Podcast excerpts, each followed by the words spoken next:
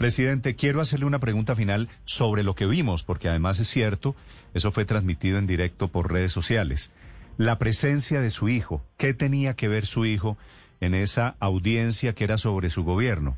¿Eso fue un, accidente que él terminara peleando con doña Lucía González Duque, que es otra comisionada que fue al encuentro? ¿Cómo, cómo interpreta usted la participación de su hijo en esta reunión?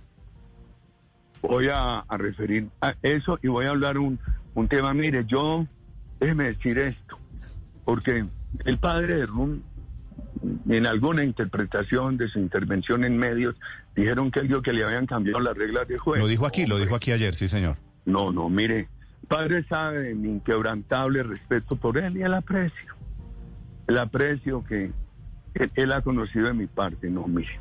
Primero, hace mucho tiempo yo le dije, padre, yo no puedo con reconocer las instituciones que creó el, eh, el proceso de La Habana.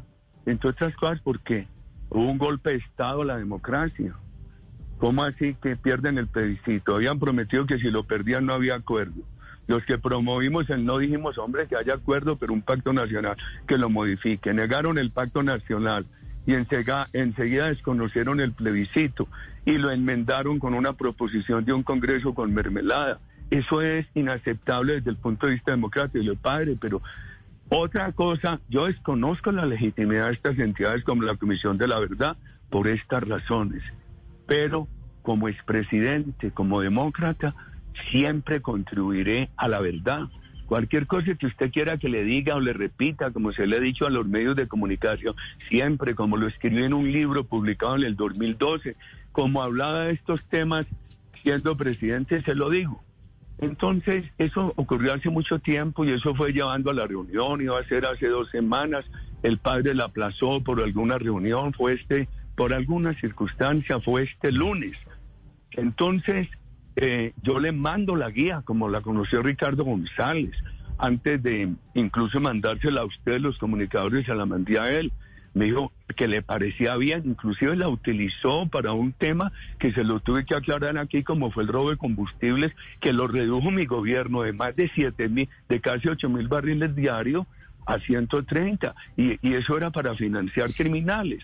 Entonces, el, el padre de Ru sabe si él se presenta como presidente de la Comisión de la Verdad, yo lo respeto a él totalmente, en la persona, todas las personas, pero yo no puedo conocer esa legitimidad de esas instituciones y yo se lo tengo que hablar al país con franqueza.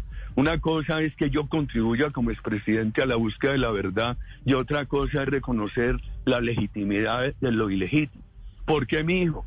Pues este es un tema que ataña a la familia. Este es un tema te atalla la familia.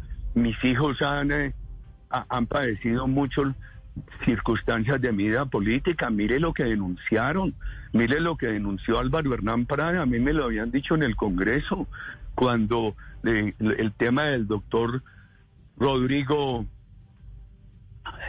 Rodrigo Lara Restrepo eh, con el con el senador, tema del cual yo no debo hablar porque van a decir que está involucrado en el caso judicial que avance y la juez pidió silencio, pero es muy grave cómo trataron de involucrar a, mi, a, mi, a, mis hijos con paramilitares en una, en una acta falta que el mismo senador Rodrigo Lara, como me lo dijo a mí, se negó a firmar y que le estaba causando un enfrentamiento muy duro con otra persona. Entonces, ¿qué los hijos míos primero les duele para mí hablar de los hijos es muy difícil porque uno los quiere y la solidaridad de ellos conmigo, su capacidad de trabajo, su honradez, su profesionalismo, me lleva a mí a ser muy respetuoso de mis hijos y su carácter. Entonces ellos sintieron en algún momento que aquí no había exploración de la verdad, sino parcialización.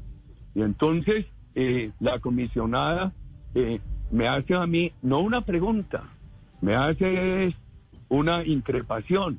Me dice, pero si hicieron todo eso, ¿por qué no se acabó la connivencia de militares y, de, y de paramilitares? Y le dije, eh, ¿usted qué más quería que yo hiciera? Los metí a la cárcel, los desmovilicé, los extradité. No me faltó sino aplicarles la pena de muerte. Entonces, como he conocido a la comisionada hace mucho tiempo, le dije, doctora, es que usted ha sido muy sesgada contra mí. Entonces, el hijo mío le muestra unos tweets donde ella expresa su afecto por la FARC, por el señor Santrich. Entonces ella le dice que piensan diferente. Lo que le advirtió el hijo mío con mucha claridad, no, no es que pensemos diferente. Lo que pasa es que usted está con la FARC y yo no estoy con ninguno, ni con Timochenko, ni con Pablo Escobar, ni con Mancuso, ni con los paramilitares, ni la guerrilla. Y le agregó un calificativo a todos ellos que no lo voy a repetir aquí. Entonces el hijo mío lo que señaló no fue una, lo que decía la señora comisionada, una discrepancia, sino que mientras hay unos a favor de la FARC, él está en contra de cualquier movimiento ilegal. Yo creo que veo la obligación de decirle eso al país y me parece que es una buena, un, una, una, un buen camino de la nueva generación en contra de cualquier movimiento ilegal. Siete de la mañana, 27 minutos. Hechas estas precisiones, le agradezco estos minutos, señor expresidente Uribe Vélez. Le deseo un feliz día. A usted muchas gracias, doctor Néstor, y a todos sus colaboradores. Gracias a usted. Siete de la mañana, 27 minutos.